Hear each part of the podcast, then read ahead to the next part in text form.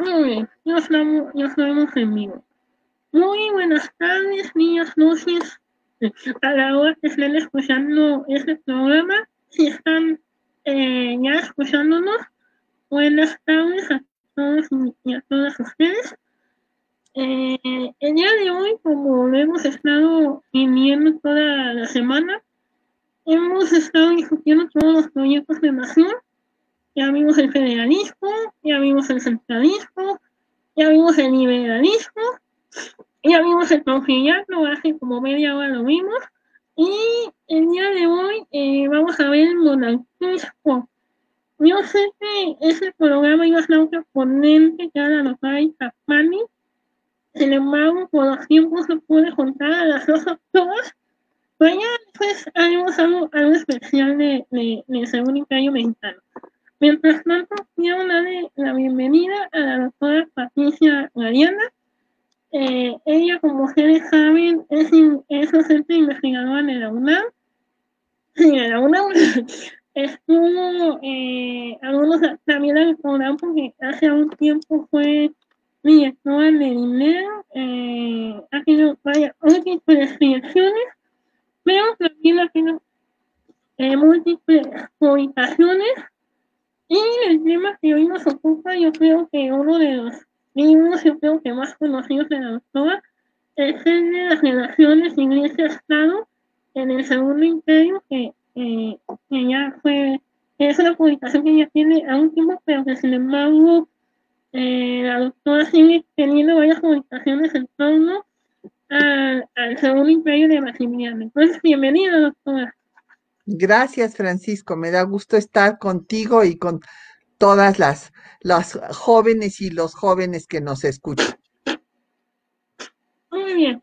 Entonces, como ustedes saben, eh, porque lo vimos toda la semana, eh, durante el siglo XIX se propusieron muchos proyectos de nación que eh, eh, tuvieron, digamos, un auge y luego se decayeron.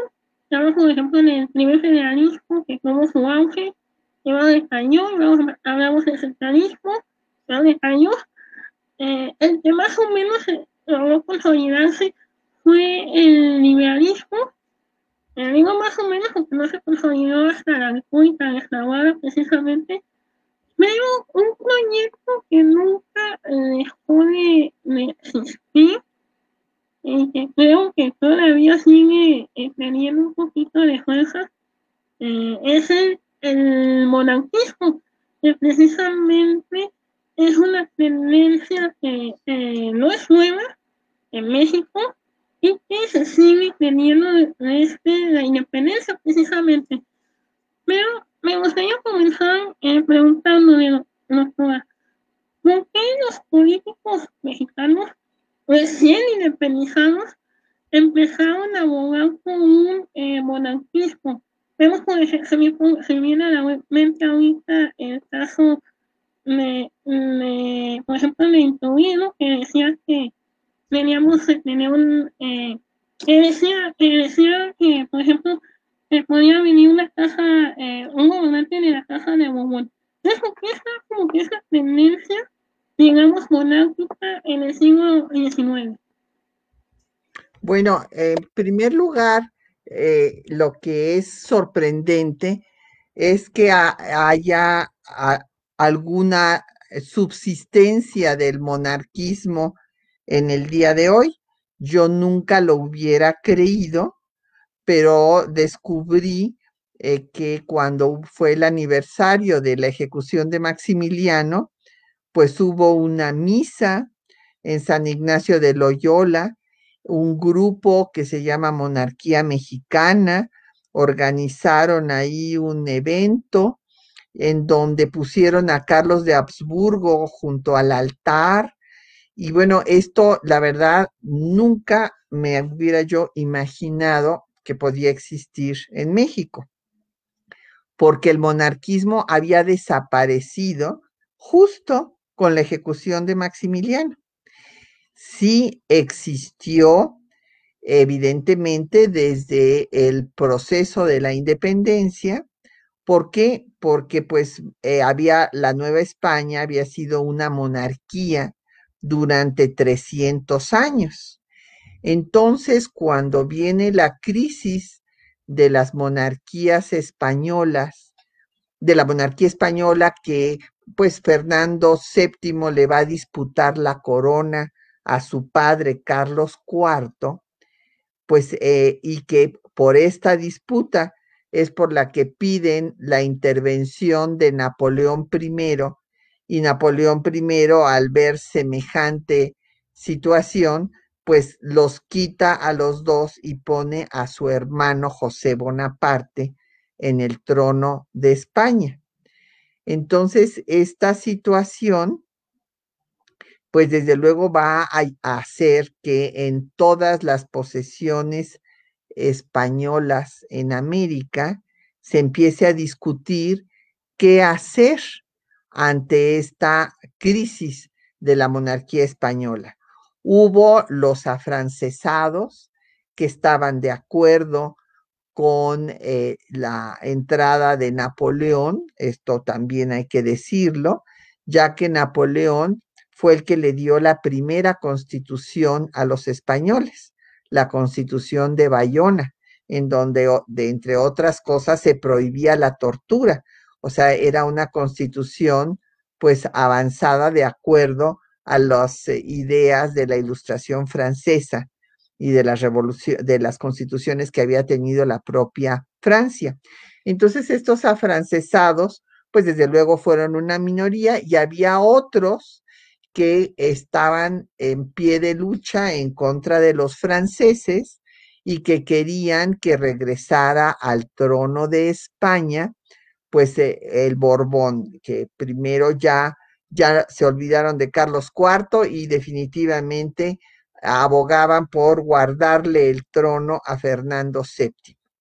Ante esta situación se formaron diversas juntas en España para pues eh, gobernar, organizar al país, organizar la resistencia en contra de los franceses y en ese en esa situación pues los habitantes de la Nueva España dijeron, bueno, nosotros también vamos a organizar juntas, porque empezó a haber disputa entre las juntas que se hicieron en España, que si la Junta de Sevilla, que si una Junta General, y pues acá eh, hubo discusiones de por qué no también se hacía una junta, y los síndicos del Ayuntamiento de la Ciudad de México en 1808, pues empezaron a discutir el tema y Francisco Primo Verdad dio una declaración muy importante, dijo que el rey podía faltar, este fue un discurso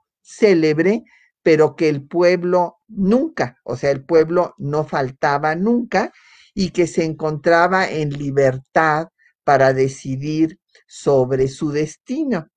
Ante esta situación, pues los peninsulares, o sea, los españoles que vivían en la Nueva España, pues se alarmaron, ellos estaban adueñados fundamentalmente de la audiencia, los ricos comerciantes como Gabriel de Yermo, pues eh, pusieron el grito en el cielo y como el virrey de ese momento, Iturrigaray, simpatizó con estas propuestas de los síndicos del ayuntamiento y de convocar a un Congreso Nacional para decidir el rumbo que se iba a tomar ante esta crisis, pues en esta situación, eh, Gabriel de Yermo toma prisionero a Iturrigaray y lo manda a España para que sea juzgado, van a apresar a los síndicos del ayuntamiento y en el, en la, eh, en el arzobispado van a asesinar a Francisco Primo Verdad. Entonces muchos empezaron a pensar ya no solo en una junta, sino en una en la independencia. Y así surge, ya no voy a hablarles aquí de todas las conspiraciones, las que fueron descubiertas, las que fueron eh, perdonados a sus conspiradores porque decían que se estaban organizando para guardarle el trono a Fernando VII y los que finalmente decidieron lanzarse a la lucha, que fue Hidalgo, y esto es muy importante decirlo, el que quería que se siguiera guardando el trono a Fernando VII en el movimiento de insurgencia fue primero Allende y después eh, López Rayón, pero Hidalgo y Morelos no estaban de acuerdo con guardarle el trono a Fernando VII. Inclusive hay una carta donde Allende le insiste a Hidalgo de que conviene seguir hablando de monarquía y guardarle el trono a Fernando VII porque de esta forma, pues los propios criollos, la gente de más recursos, podía sumarse al movimiento independentista. Hidalgo no estuvo de acuerdo, solamente mencionó a Fernando VII al inicio de su movimiento relámpago de cuatro meses, en los que hirió de muerte a pues la corona española, puesto que la joya más preciada de la corona española era la Nueva España, precisamente. Él hizo un plan de gobierno que le dio en Indaparapeo a Morelos en 29 puntos, que básicamente están también en el proyecto de Morelos para la constitución, que conocemos como los sentimientos de la nación, y ahí ya se plantea una república. Se hace el Congreso, se hace la constitución de 1814, que es una eh, constitución republicana. Sin embargo, como sabemos, la independencia no se va a consumar ni por Hidalgo, que a los cuatro meses es aprendido por el propio Allende y después ejecutado por los españoles, ni tampoco por Morelos, que él ya no va a tardar en, su movimiento eh, cuatro meses, sino cuatro años. Cuatro años va a llevar al clímax, al movimiento insurgente, pero después también es derrotado y ejecutado. Y quedan pequeños focos de resistencia, entre los cuales destaca el de Guerrero. Y bueno, pues en este 1821 se va a debatir muchísimo el tema. Los admiradores de Iturbide, que dicen que Iturbide era una maravilla, bueno, pues se les olvida que era un realista sanguinario que fue acusado de malos manejos por el propio gobierno español y que fue muy hábil, porque cuando Guerrero está consciente de que no puede consumar la independencia, pues invita al antecesor de Iturbide, a Armijo y a Pedro Moya, que eran los generales realistas que tenían que acabar con, con el foco insurgente de Guerrero, los invita a que se sumen a la independencia.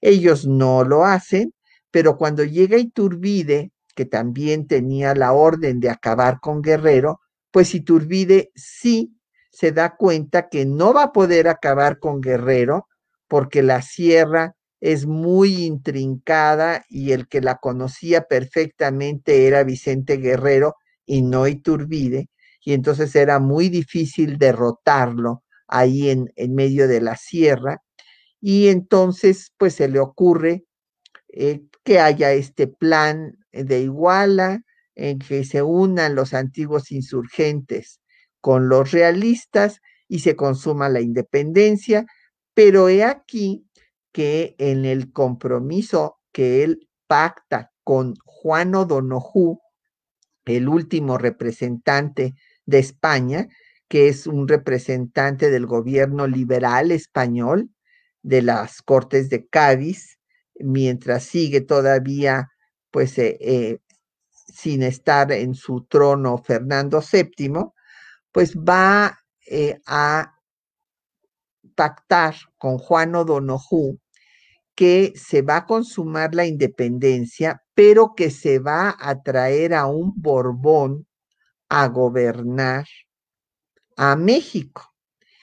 Y que si no puede venir Fernando VII, pues se ponen otras cuatro opciones de sus hermanos, etcétera, para que siga eh, existiendo una monarquía con un Borbón a la cabeza. Sin embargo, pues Iturbide empieza a tener conflictos eh, con eh, los congresistas porque decide traicionar estos tratados de Córdoba y coronarse él. Entonces manda a su gente, a las tropas que él manejaba, a que griten viva Iturbide primero, viva Agustín primero, y entonces es coronado emperador. Pero los borbonistas se oponen a esta, pues, este imperio y lo que hace Iturbide es disolver al Congreso. Entonces, ante la disolución del Congreso, se levantan en armas los antiguos insurgentes exigiendo que se restablezca el Congreso. Ante esto, pues Iturbide eh, se va del, del país y cae el primer imperio que pues duró escasamente un año. 1822, como ustedes eh, les recomiendo una obra de teatro cuando la presenten que se llama 1822, el año que fuimos imperio. Y entonces uno podría pensar que ya desaparece la idea de monarquía, pero no, esta se mantiene y surge eh, con más fuerza en cada crisis de la República.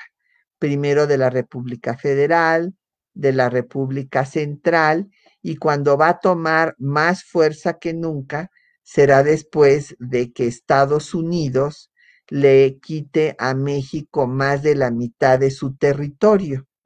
Entonces se eh, dice que si no se establece una monarquía aliada de las monarquías europeas, México va a desaparecer a manos de Estados Unidos.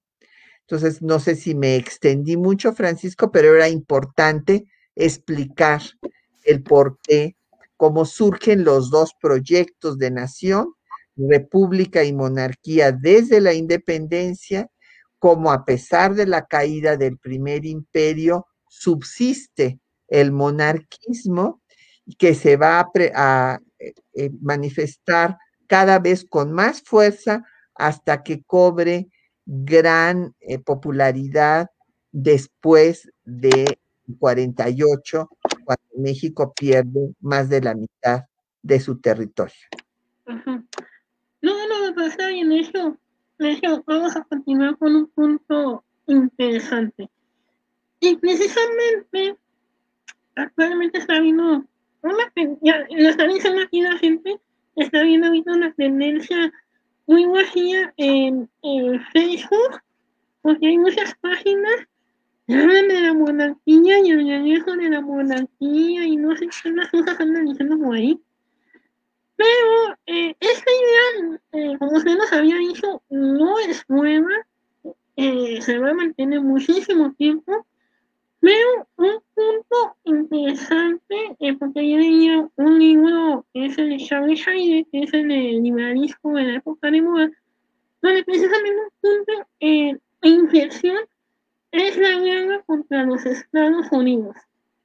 Eh, porque es muy, importante ese punto, porque cuando eh, hoy va a haber una conferencia precisamente de la jornada sobre la Guadalupe Hidalgo, cuando se, trata, cuando se hace el Tratado de Guadalupe Hidalgo, hay una radicalización de los grupos políticos, precisamente. Y me gustaría preguntarle, ¿usted cree que, y a raíz de esta guerra vuelve a resurgir el movimiento político o el grupo político de los monarquistas? Sí, desde luego. Había habido, como mencioné antes, eh, monarquistas que en cada crisis de la República, como José María Gutiérrez de Estrada, que en 1840 Él era originalmente un federalista yucateco, pero ante el, eh, el establecimiento de la constitución unitaria, ¿se acuerdan que primero se promulga la constitución federalista en 1824? Pero en 1836 se establece la república unitaria, el centralismo. Y después en 43 hay una segunda constitución centralista. Pues en 40, eh, Gutiérrez de Estrada está decepcionado de la República y dice que ni la República Federal ni la República Central le han dado estabilidad política al país y que para que haya estabilidad, se necesita establecer una monarquía. En 1840 él publica inclusive un folleto que reparte y que después el gobierno manda recoger, abogando por el establecimiento de la monarquía y desde ese momento se va a Europa a tratar de hacer realidad su propuesta. Evidentemente se necesitaba traer a un rey de verdad, porque se decía que Iturbide había caído porque era un improvisado, porque él pues era un eh, pues individuo que no pertenecía a ninguna casa reinante, no había nacido para gobernar, no había sido educado para gobernar y que por esa razón había que traer a un miembro de una casa dinástica. Desde luego que a Gutiérrez de Estrada le hubiera gustado traer a México a un gobernante, un Borbón, pero un Borbón de España.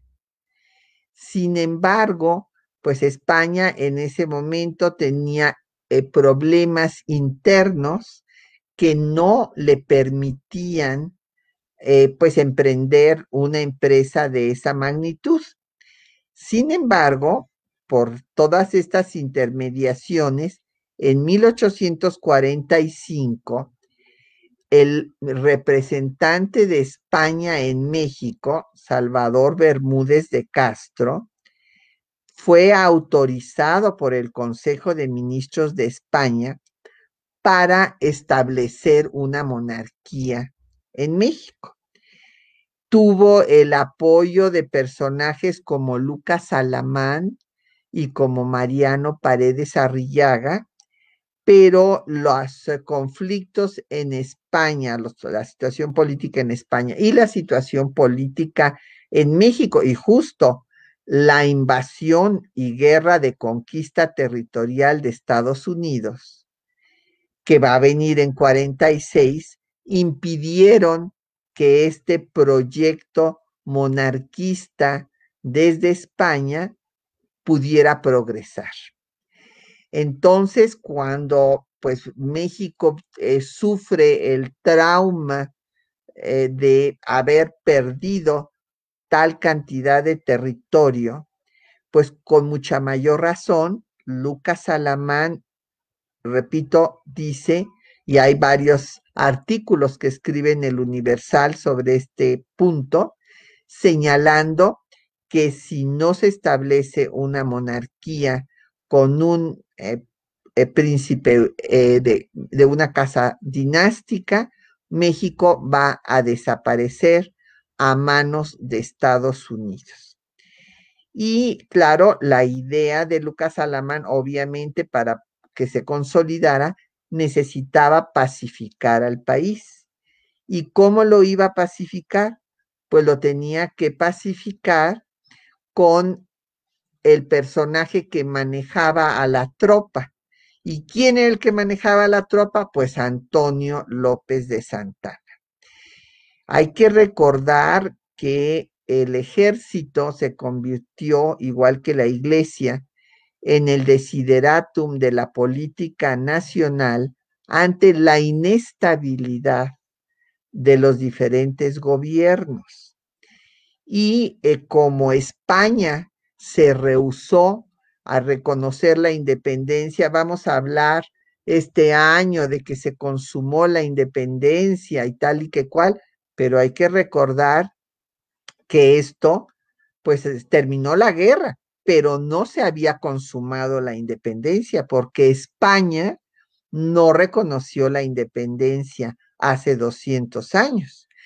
Es más, España seguía apoderado de San Juan de Ulúa hasta 1825 y no reconoció la independencia sino hasta 1836, después de que murió Fernando VII, pero antes habían intentado la reconquista. Vino el ejército de Isidro Barradas de Cuba y desembarcó en las tierras mexicanas, invitando a todos los mexicanos a que volvieran a, unirse al imperio español. Creían que iban a encontrar respuesta y pues no, no la hubo y finalmente no, eh, pues lograron su objetivo, pero todo esto hizo que el ejército pues fuera indispensable. Y entonces eh, Lucas Alamán, después de eh, haber México perdido la mitad de su, más de la mitad de su territorio, pues para que viniera un monarca de Europa, primero había que pacificar a México, porque no iba a venir ningún monarca si, este, si el país no estaba en paz. Y por esa razón es que llama a Santana, que viene del exilio y que va a ocupar el poder por última vez en 1853. Nada más que Lucas Alamán se muere en 1854 y Santana se queda sin su brújula, sin quien lo orientara, llegó a pensar en coronarse Antonio I, inclusive por un medio de un plebiscito, como había hecho Napoleón III, que en ese momento era el emperador de Francia. Y finalmente esto se frustró porque triunfa la revolución de Ayutla con la tercera generación de liberales, encabezadas, entre otros personajes, por Juárez, Melchor Ocampo, etc. Y ellos son los que van a impedir que, que, siga adelante esta idea que también tuvo Santana de coronarse como Iturbide emperador. Viene la guerra civil, porque recordarán ustedes que estos liberales logran, después de un año en un congreso plural, en donde hubo liberales, moderados, conservadores, la, la primera constitución de México que no estableció la intolerancia religiosa, tampoco estableció la libertad de cultos, pero por primera vez ya no era un Estado confesional. Y por esta razón, la Iglesia Católica condenó a la Constitución de 1857 y excomulgó a todos los que la juraran.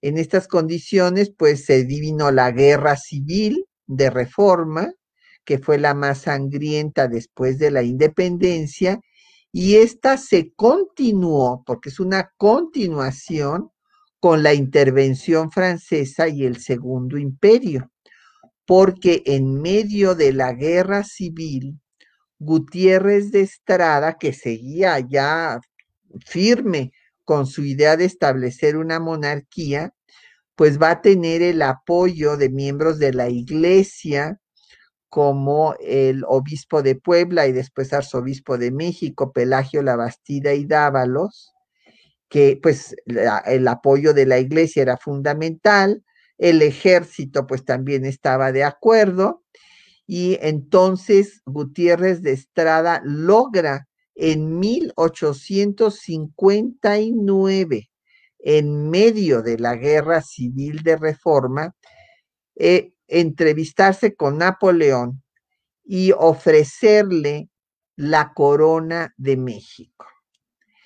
Esto, eh, pues, para Gutiérrez de Estrada era culminar, pues, un proceso que había, por el que había luchado, eh, pues, 20 años, desde 1840, y Napoleón III les dice que sí, que va a intervenir en México, pero que está esperando un momento oportuno.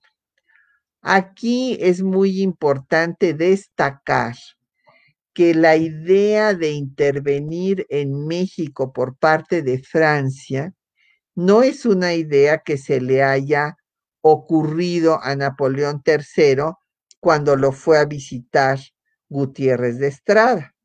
Es una idea que se remonta a un gran canciller de Francia que se llamó Maurice de Talleyrand, que fue canciller de Napoleón I. Después también colaboró con la monarquía restaurada y que fue quien tuvo la idea y la propuesta de que para conservar la hegemonía de Francia en el mundo era necesario frenar a Estados Unidos. ¿Y cómo había que frenarlo? Poniéndole un dique, estableciendo una monarquía subsidiaria de Francia aquí en México.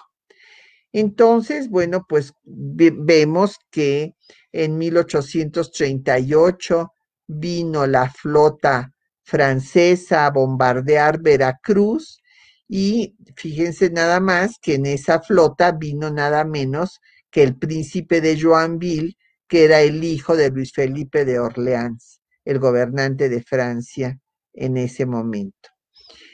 Eh, con Luis Felipe de Orleans no avanzó este proyecto de, Talleyrand, pero Napoleón III, que tenía todo un proyecto de imperio mundial, y para esto hay muchas investigaciones recientes que se han publicado en Francia, por lo que es eh, por la Academia del Segundo Imperio, que se formó, es una academia de historiadores que se formó para reivindicar el nombre de Napoleón III, porque siempre se ha eh, pues eh, admirado a Napoleón I y el argumento de los miembros de la Academia del Segundo Imperio es que eh, Napoleón III no fue Napoleón el Pequeño, como le había dicho Víctor Hugo, sino que fue tan grande como el primero,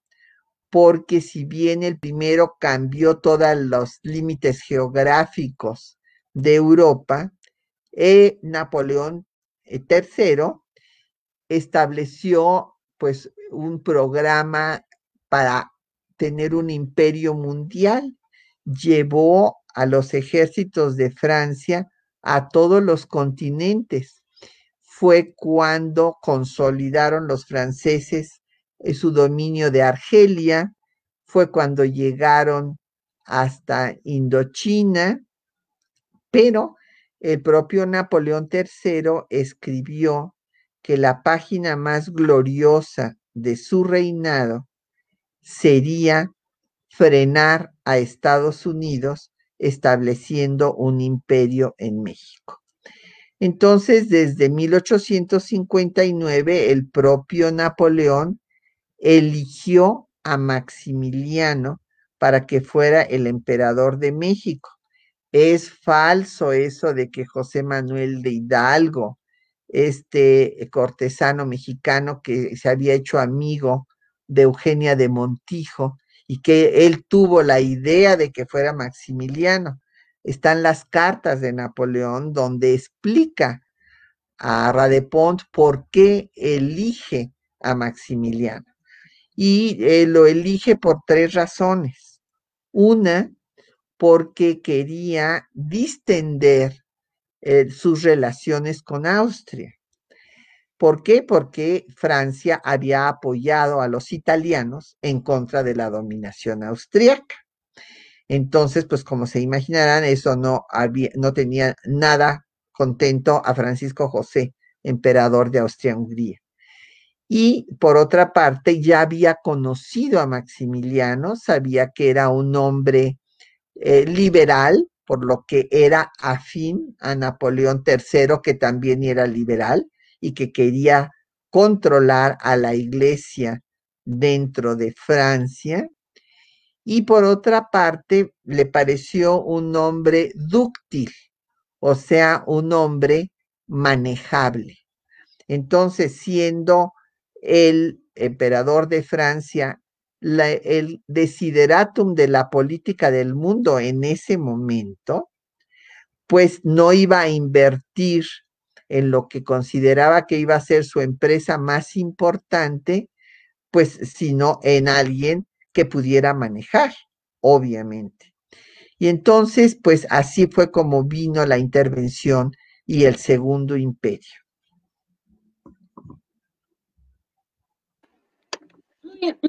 Nos vamos a pasar un punto muy, muy importante, muy interesante, porque me acuerdo que en un libro eh, que escribió mi asesora, la doctora Pani, ella precisamente decía en la introducción que el gran problema de, los, de Maximiliano fue no conocer la situación política de México.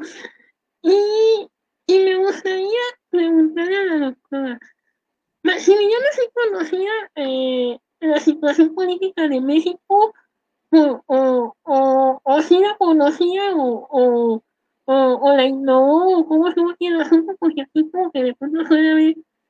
Es como sí. que... sí, yo, yo no estoy de acuerdo con Erika Pani eh, este, eh, su libro ha recibido mucha publicidad por el Colegio de México, pero este, eh, yo fui la fundadora, en primer lugar fui la primera investigadora que trabajó a, Maximiliano y al Segundo Imperio en la Universidad Nacional Autónoma de México, en el Instituto de Investigaciones Históricas, y la única mexicana que fue invitada al Congreso de Miramar en donde participaron todos los historiadores especialistas en los Habsburgo. Y entonces ahí conocí a grandes historiadores, muchos ya murieron lamentablemente, a los biógrafos de Carlota, de Maximiliano, etcétera, y, y fundamos ARISI, la Asociación de Estudios de la Reforma, la Intervención Francesa y el Segundo Imperio.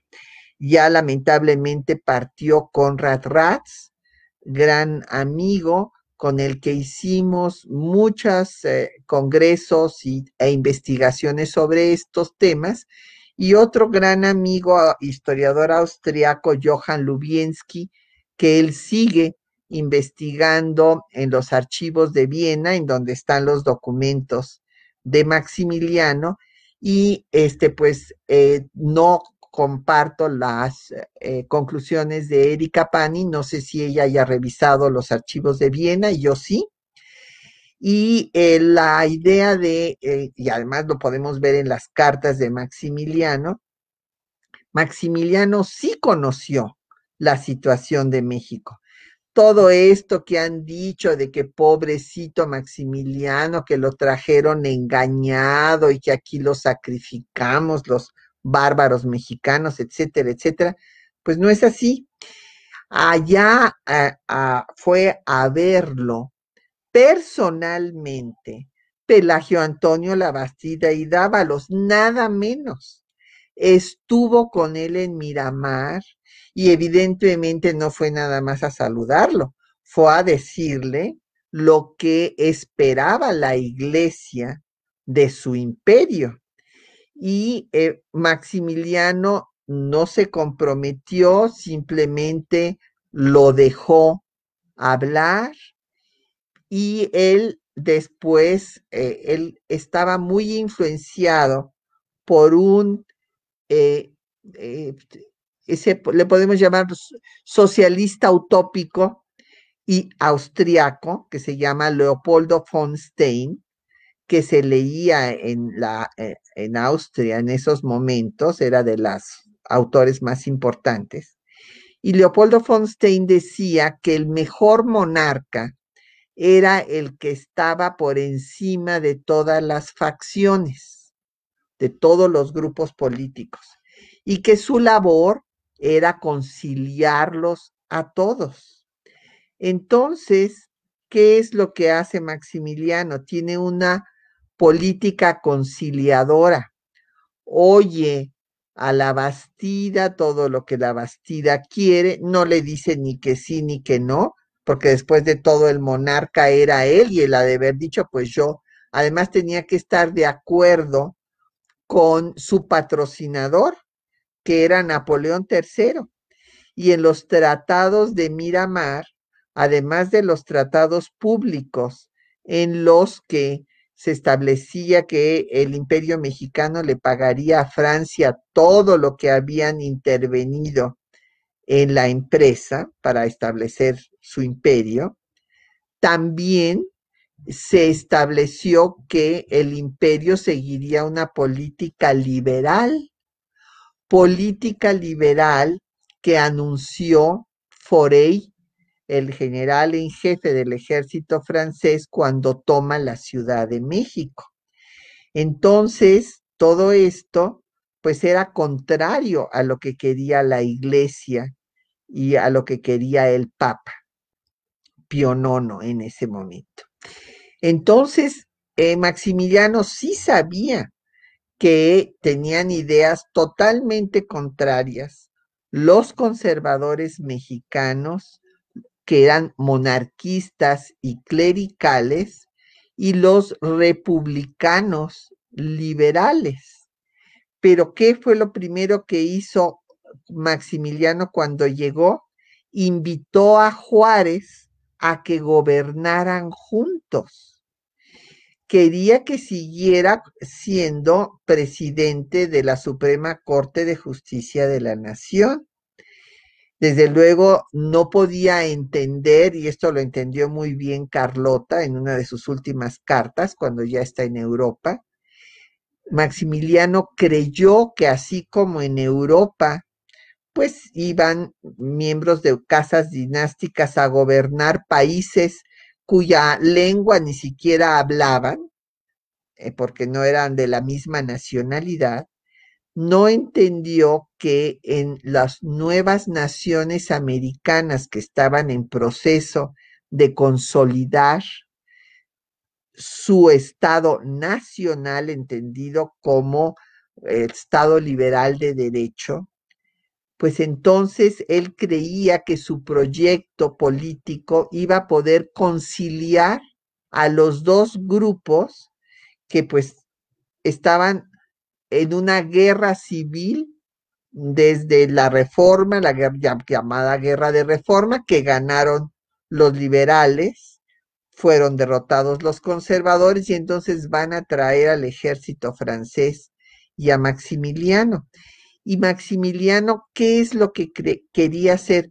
Quería ser el nuevo Quetzalcoatl que salvara a México.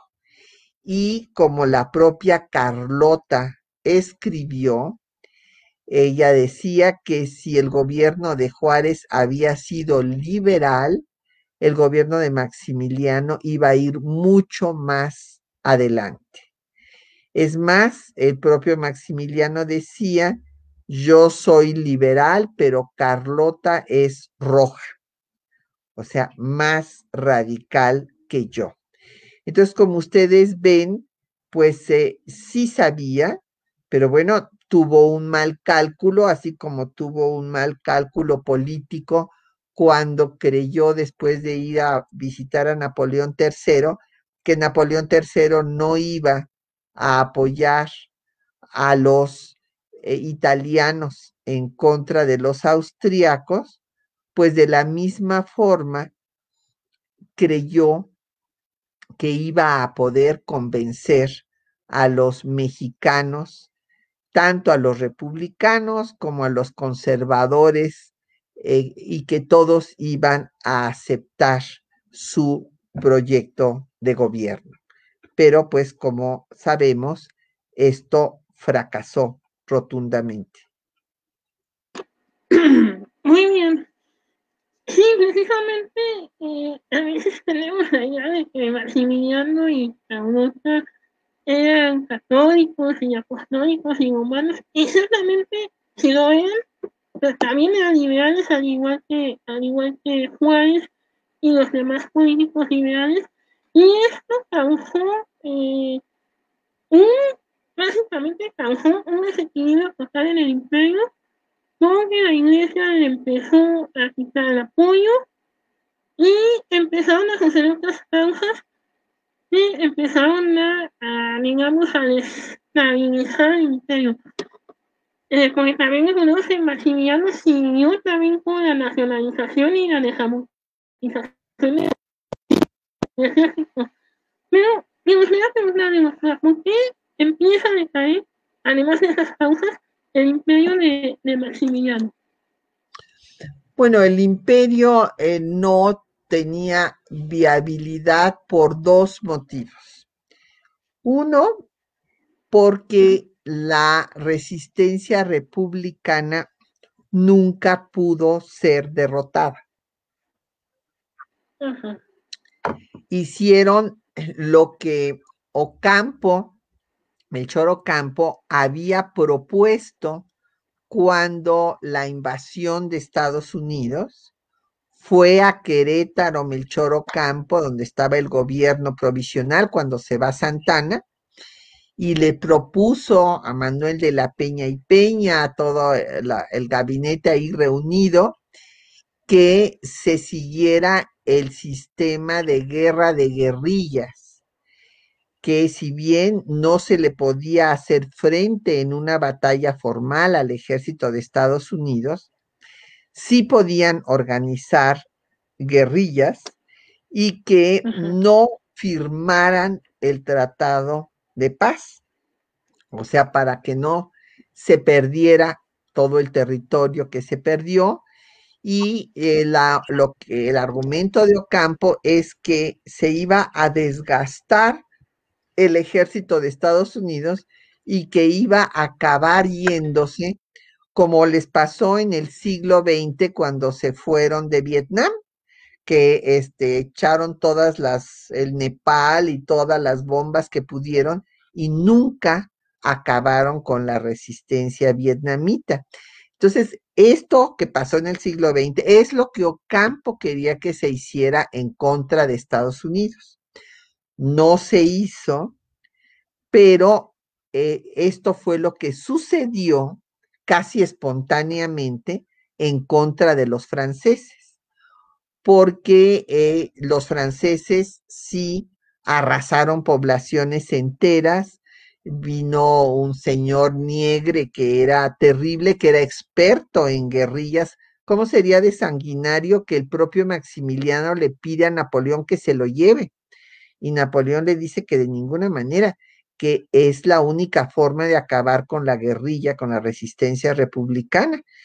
Y en esas circunstancias los franceses llegaron a todas las regiones del país, cosa que no habían hecho los estadounidenses que nada más ocuparon el territorio que les interesaba poseer y llegaron hasta la capital. Los franceses no. Entonces, ¿qué pasó? Que la resistencia republicana que en un principio pues no contaba con el apoyo de la población, porque la iglesia se la pasaba con, eh, dando sermones en todas las misas, hablando de que Juárez era Satanás, que iba a acabar con la religión católica y que los franceses venían a salvar a la religión católica y repicaban las campanas y organizaban te deums Inclusive a Forey lo recibieron bajo palio en la Catedral de Puebla cuando, cuando eh, toma Puebla. Entonces, eh, pues en ese momento, pues todos los mexicanos que eran católicos decían, qué horror, pues este Juárez es Satanás, pues vamos a recibir con guirnaldas al, ejército francés que viene a salvar la religión católica.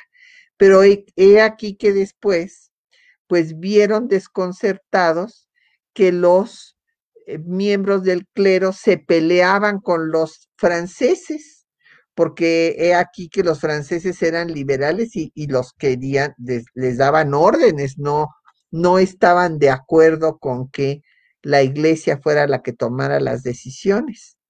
Entonces, eh, ante esto y desde luego los abusos del ejército francés de ocupación, que como todos los ejércitos del mundo violan todos los derechos violables cuando están ocupando territorios, pues hicieron que la población empezara a rechazar a los franceses que llegaban a las poblaciones, se apoderaban de los mejores inmuebles, etcétera, etcétera. Hay que leer para esto, pues, a las eh, memorias de los propios franceses.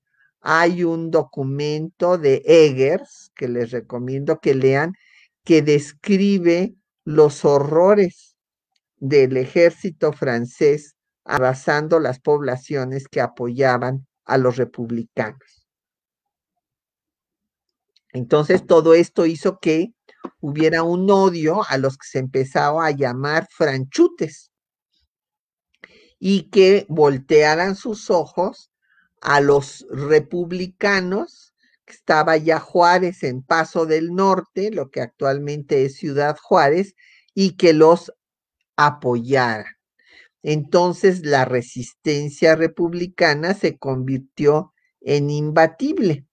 Esto, unido a la falta de congruencia a cómo eh, pues la iglesia estaba inconforme con la ratificación que hace eh, primero los franceses y después Maximiliano de la nacionalización de los bienes de la iglesia, la ratificación de la, libertad de cultos, por ejemplo, estableciendo que si bien pues la eh, monarquía de Maximiliano era católica, se daba libertad de cultos, cosa con la que no estaba de acuerdo la iglesia. Entonces, todas estas incongruencias, pues le, se le complicó la cosa a Napoleón, porque Napoleón que pensaba que iba a ser un proceso rápido, pues resulta que se prolongaba y se prolongaba y entonces desde el inicio de 1866, ya acuérdense que él había mandado sus tropas desde enero de 62 y este pues entonces ya en 66 eh, cuatro años después, pues ya quería retirarlas porque había crecido la oposición en el Congreso de Francia. Decían que se estaba gastando mucho, que no, que se suponía que esta iba a ser muy buen negocio porque este territorio era muy rico, hasta forma de cuerno de la abundancia tenía, y que entonces eh, pues no se, se iba a resarcir a Francia de todo lo que invirtiera y pues no se le había resarcido de nada, era un barril sin fondo, eh, se habían mandado muchos hombres, muchos habían perdido la vida y seguía sin controlarse al país. Y eh, pues allá empezó a tomar fuerza Prusia, y entonces empezó a complicar el tablero europeo y Napoleón decidió desde el inicio de 66 retirar sus tropas y acabarán de irse los últimos al inicio del 67 eh, y pues después ya tendremos la caída pues casi automática del imperio en Querétaro y la ejecución de Maximiliano y con Maximiliano y la ejecución de Miramón y Mejía en el Cerro de las Campanas, ahí quedó liquidada la idea de establecer una monarquía en México. Durante todo el resto, sí, sí se llegó a pensar en derrocar a Juárez, desde luego, todos los años que gobernó Juárez, hubo, eh, los conservadores siguieron en pie de lucha, pero ya no se, no se pensó en, en el siglo XIX en traer a un monarca, entonces por eso sorprende que ahora haya este grupo, pues que yo lo llamaría neofascista, eh, monarquía mexicana, que este, no, no eh, imaginaba yo que existía y lo descubrí ahora este, cuando se dieron estos hechos por el aniversario de la ejecución de Maximiliano. Sí, y, y por eso también yo creo que hay que estudiar más a fondo las, las dos monarquías tanto la de Agustín y que ya tenemos ahí varios programas, y la de Maximiliano, desde luego, porque eh, a, veces, a veces pensamos y empezamos a ser culpables eh, cuando, cuando desconocemos realmente por qué cayeron ambas monarquías y por qué ya no, ya no fue factible el regreso de la monarquía y ya supero, si no si no tiene el siglo XIX, mucho menos ahorita, que ya no quedan casi monarquías, pues ya, ya supero, ya, ya, ya, ya, supero. Yo, yo también, la doctora Fanny ya les dijo que ya superen eso de Maximiliano, por favor. Entonces, eh, entonces, como ya casi se me fue a terminar el tiempo, era rápido, así cuando cuando, cuando hablamos aquí se nos pasa muy, muy rápido el tiempo. Me gustaría hacerle eh, una última pregunta, doctora. Eh, ¿Usted qué recomienda mantener eh, más allá de, esos, de esos fanatismos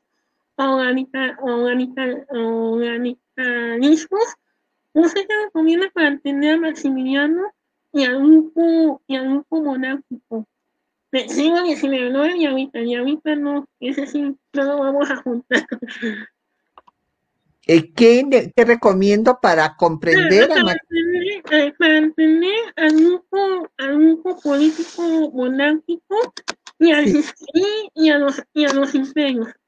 Bueno, yo les recomendaría leer el eh, libro que este, escribí, que publiqué recientemente, que se llama La fascinación por el imperio. Está publicado en, por el Centro de Estudios de Historia de México de Carso y está en línea porque eh, la obra ya se agotó, pero pueden ustedes entrar a la página del Centro de Estudios eh, Carso y ahí está este la esa, está acces, al acceso pues de internet. Ahí con un eh, eh, texto muy sintético eh, que además está profusamente ilustrado, entonces eso les va a gustar. Pueden ustedes entender, pues sí, que en efecto la monarquía fue un proyecto que tuvo mucha importancia y mucha fuerza en México y que no se puede entender a la república si no se entiende la fuerza que tuvo la monarquía.